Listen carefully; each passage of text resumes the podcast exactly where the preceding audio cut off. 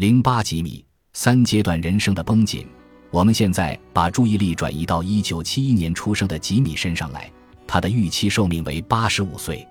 我们正在调查三阶段人生的财务状况，所以我们假设吉米在一九九二年毕业时二十一岁，打算工作到二零三六年，退休时六十五岁。像杰克一样，他希望养老金等于最终薪金的百分之五十。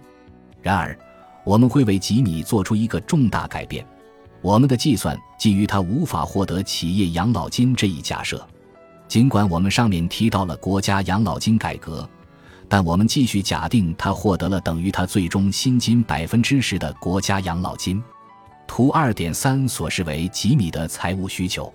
杰克每年必须存下收入的百分之四点三，才能在六十五岁退休，但吉米每年必须节省百分之十七点二。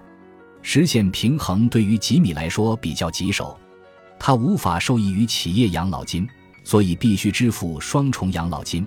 而且与杰克不同的是，他的工作年限为四十四年，退休年限为二十年，所以杰克的工作年限与退休年限之比大概是五比一，吉米大概是二比一。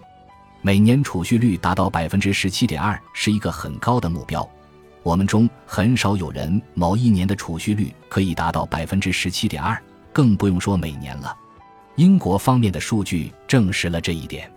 在两千至二零零五年，储蓄率最高的年龄组为五十至五十五岁，而他们的平均储蓄率只有其收入的百分之五点五。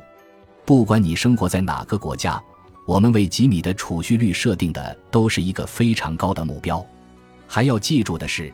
这只是为养老金做的储蓄，为了支付他的抵押贷款和其他重大开支，吉米还必须节省更多的钱。养老金的价值只有最终薪金的百分之五十，也是相当保守的假设。这对于吉米来说显然是一种非常紧张的财务模式。例如，如果吉米渴望养老金价值为最终薪金的百分之五十，但决定工作到七十岁。给自己留下十五年的退休时间，而不是二十年，情况又如何呢？在这种情况下，他只需要百分之十三左右的储蓄率，每工作一年就得储蓄一年，养老金就会少一年。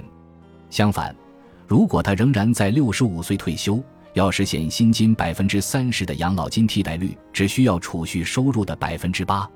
然而，由于百分之五十的薪金替代率假设已经很低。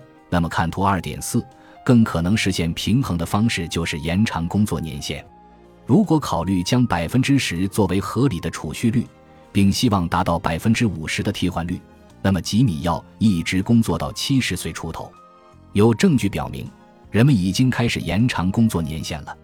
图二点五所示为过去三十年英国和美国六十四岁及以上人群的参与率。该参与率衡量的是经济活跃人口的比例。在这两个国家中，无论男性还是女性，到六十四岁或六十四岁以上仍在工作的人口比例大幅增加。有趣的是，退休年龄更小是一个比较流行的现象。例如，在一八八一年的英国，六十五岁及六十五岁以上的男性在上班的比例为百分之七十三，这一比例到一九八四年下降到了百分之八。在一八八零年的美国。八十岁的人中有近半数在从事某种形式的工作，六十五至七十四岁的人中有百分之八十以某种形式受雇于人。这一比例在二十世纪曾出现急剧下降，但图二点五中的数据表明，这个过程现在正在发生逆转。本集播放完毕，感谢您的收听，喜欢请订阅加关注，主页有更多精彩内容。